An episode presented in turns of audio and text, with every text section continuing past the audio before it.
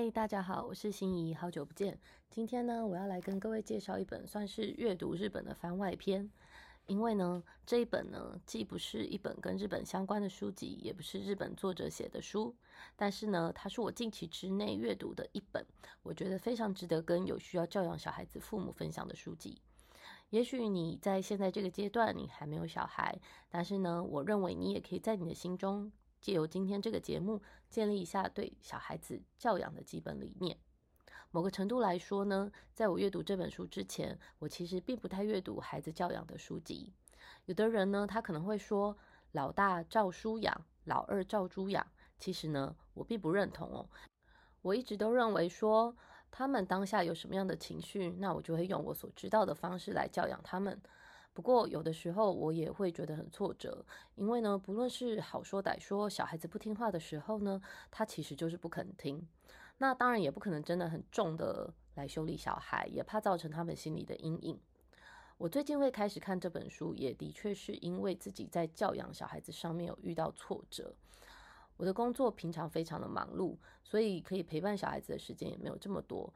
今天会看这本书，主要是因为老二最近出现了，会当我教养他的时候，他会想要出手打我，或者是平平常的情绪呢，也会特别的激动。于是呢，我就选定了这本温和且坚定的正向教养这本书来阅读，然后看看自己是不是还有什么地方可以做得更好。这本书的作者叫做简·比尔森，他是一位教育学的心理博士，也是教育学家。他很认真哦，因为他为了要抚养小孩，总共花了十一年才把大学念完，然后一直苦苦寻找最适当的教养方法，因为他总共有七个小孩。不过他试了，不论是严厉的方式，或者是无微不至的直升机父母，他都当过。直到有一天，他有某一个孩子开始走入歧途，开始吸毒了，在他们家的后院开始种大麻之后，他开始意识到教养这件事情的严重性。他可能就是需要有一套真正正当或者是更有效的方式来管教他的七个小孩。后来呢，他在就读的那个学校里面的教授就有人推荐他使用阿德勒的正向教养法。结果呢，这位博士他发现这套方法很适合用在家庭还有学校里面，于是呢就开始推广这套学说，然后把他的使用方式还有心得写成这本书。这本书啊其实是有一点厚度的，它总共有四百一十三页，所以在阅读上面呢花了我很多的时间。不过呢，我认为呢，大家可以把这本书呢当做是一个教养的宝典，把它摆在家里，然后有需要的时候就慢慢的。翻阅来学习哦。作者呢，他从一开始就告诉我们说，其实一个行为不当的孩子，基本上呢，他就是一个挫败的孩子。在这本书呢，教导我们要用正向的态度来面对小孩。在这本书里面，作者呢告诉我们什么是正向的基本教养观念，然后告诉我们怎么样减少孩子们的不当行为。他也提到我们要怎么样运用逻辑后果。逻辑后果跟自然后果这个概念呢，在等一下的节目里面我会分享。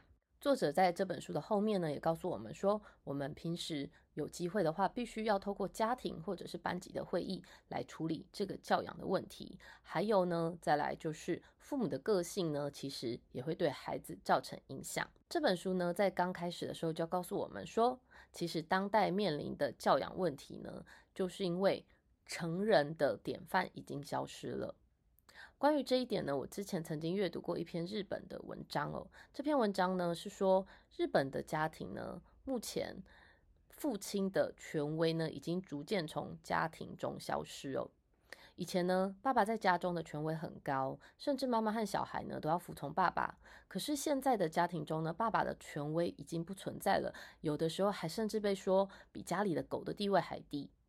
所以呢，在教养孩子上面呢，这个现象呢，其实可能并不太好。这本书里面呢提到说，在过往的年代当中，爸爸呢就会顺从老板，然后呢小孩子要顺从父母。在那个时候呢，也很少人会质疑爸爸的权利的决定。但是呢，人权运动兴起之后，这一切都变了。然后呢，爸爸可能就没有办法对妈妈发号施令，然后呢，父母也逐渐失去了对孩子的掌控。作者呢提出了一个例子，请我们来思考看看哦。他说呢，四个两毛五分的铜板，还有一张一元的纸钞，在外观上面看起来是不一样的，可是他们其实是对等的。那小孩子呢？显然呢，他可能不应该拥有跟大人一样的权利。不过，他们的人权跟大人也是对等的，小孩子也是值得尊重还有尊敬的对待。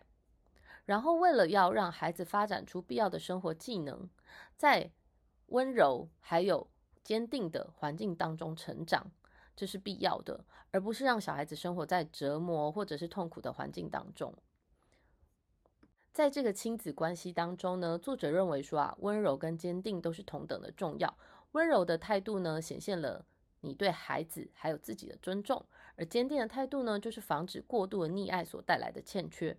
对于正向教养而言呢，温柔跟坚定啊都是很基本而且很重要的元素。不过呢，作者也提到说，很多的家长跟老师对这个概念不容易接受哦，而且有时候还反而容易产生误解，认为孩子不听话或者是有错误的行为行为的时候呢，教训是必要的。不过呢，我自己也发现，当我这样子对我的小孩的时候呢，小孩子啊往往容易产生报复性的行为。作者呢？提到说，所谓的温柔呢，并不是要讨好小孩，或者是失去教养的重心，而是必须要尊重孩子，还有尊重自己。作者提醒我们说，溺爱的温柔是错误的，真正的温柔是尊重自己，还有小孩子。他说，温柔和坚定呢，为什么有很多的父母是做不到的？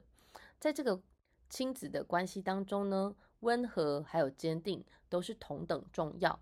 温和的重要性呢，就是显示你对孩子的尊重；而坚定呢，就是显现你对自己还有目前这个情境的尊重。权威的教养方式呢，可能就欠缺了温和；可是呢，如果过度溺爱的话呢，你就是欠缺了坚定。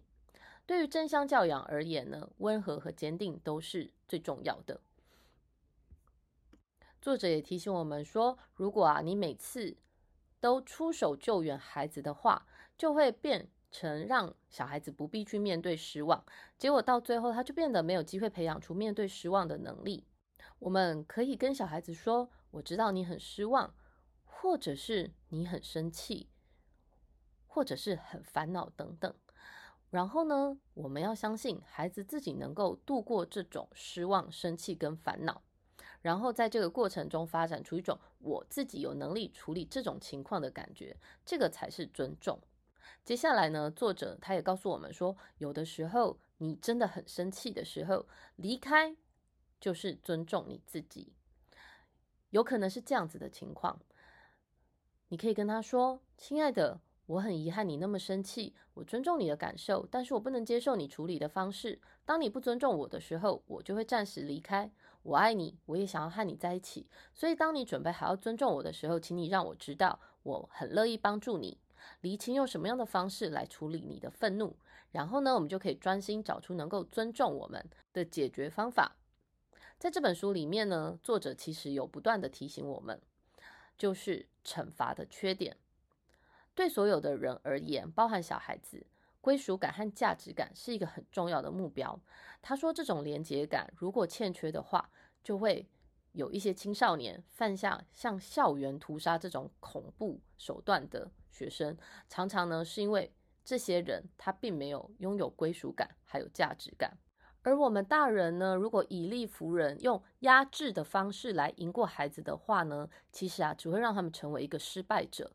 那孩子失败之后呢，通常会变得更叛逆，或者是某一种盲目的顺从，提醒我们说。孩子在受到羞辱之后呢，常常呢，可能在当下表现会有一些提升，但是呢，也有可能会因为恐惧而再也不敢冒险了。作者呢，在第四章，他有提到说，重新检视不当行为。作者列出几种小孩子的不当行为，他可能是因为小孩子具有一种错误的信念，比方说，第一种信念就是寻求关注。而且是过度寻求关注。作者呢举了一个例子，他说呢有一个四岁的小女孩，每次在妈妈讲电话的时候就会一直插嘴，那真的实在让妈妈很心烦。后来呢，妈妈找到了一个方式，就跟这个小女孩说：“你看到这个移动的秒针吗？你看它绕了三圈之后，我就会讲完电话喽。然后这个小女孩就很专注的盯着这个秒针。过了三分钟不到，妈妈就把电话给挂断了。然后呢，这个女儿呢，就还跟妈妈讲说：“妈咪，你还有更多的时间呢，你还有更多的时间呢。”另外，小孩有可能会有的错误信念就是，他可能会想要争夺权利。某些小孩子呢，他会觉得只有自己是老板的时候，他才会有归属感。那他们在使用的这种权利，就会很像是不当行为。比方说，如果父母呢跟小孩子发生权力争夺的时候，作者建议我们说，其实最有效的方式就是成人退出这个争夺。我们可以承认这个情况呢已经发生了。那你也可以说。看来我们陷入了权力的争夺。我知道我自己做了什么才会造成这个问题。我猜你觉得我对你不好，那我不想这么做。但是呢，我需要你的协助，让我们暂时冷静一下，再看看我们需要用什么样的互相尊重的态度来解决这个问题。再来，孩子还有可能的错误行径就是报复行为，因为我们人的天性呢，似乎就是在受伤的时候我们就会反击，那就会造成冤冤相报。不过呢，我们可以跟小孩子协调说，等我的感觉比较好的时候，我们再来谈，好不好呢？再来就是小孩子有可能出现了另外一种心态，就是自暴自弃。有一些小孩子呢，他会相信自己不行，甚至呢，有一些小孩子是相信自己什么都不行。作者呢，希望我们自己呢，可以花一点一滴的时间，证明给小孩子看，我们其实不必帮小孩子做所有的事情。比方说，我们可以让小孩子画半个圈圈之后，然后跟小孩子说，剩下的半个圈圈给你画，或者是我绑一只鞋子的鞋带，然后请你让我看看你会不会绑另外一只。另外呢，作者在这本书里面提到了一个重要的概念，叫做逻辑后果，还有自然后果的概念。这两种方式呢，都是用于教养孩子的重要手段。至于什么是逻辑后果呢？其实就是父母呢，或者是监护人来设定的后果。比方说，你跟小孩子约定说，如果你没有完成作业，那你就没有办法外出跟朋友玩耍。这种呢，就是一种逻辑后果。那另外一种呢，是自然后果。自然后果的意思就是不需要父母或者是监护人干涉的后果。自然而然就会随着这个小孩子的行为而产生了这样子的后果。比方说天气冷，孩子出门如果不穿外套的话，他就会感冒。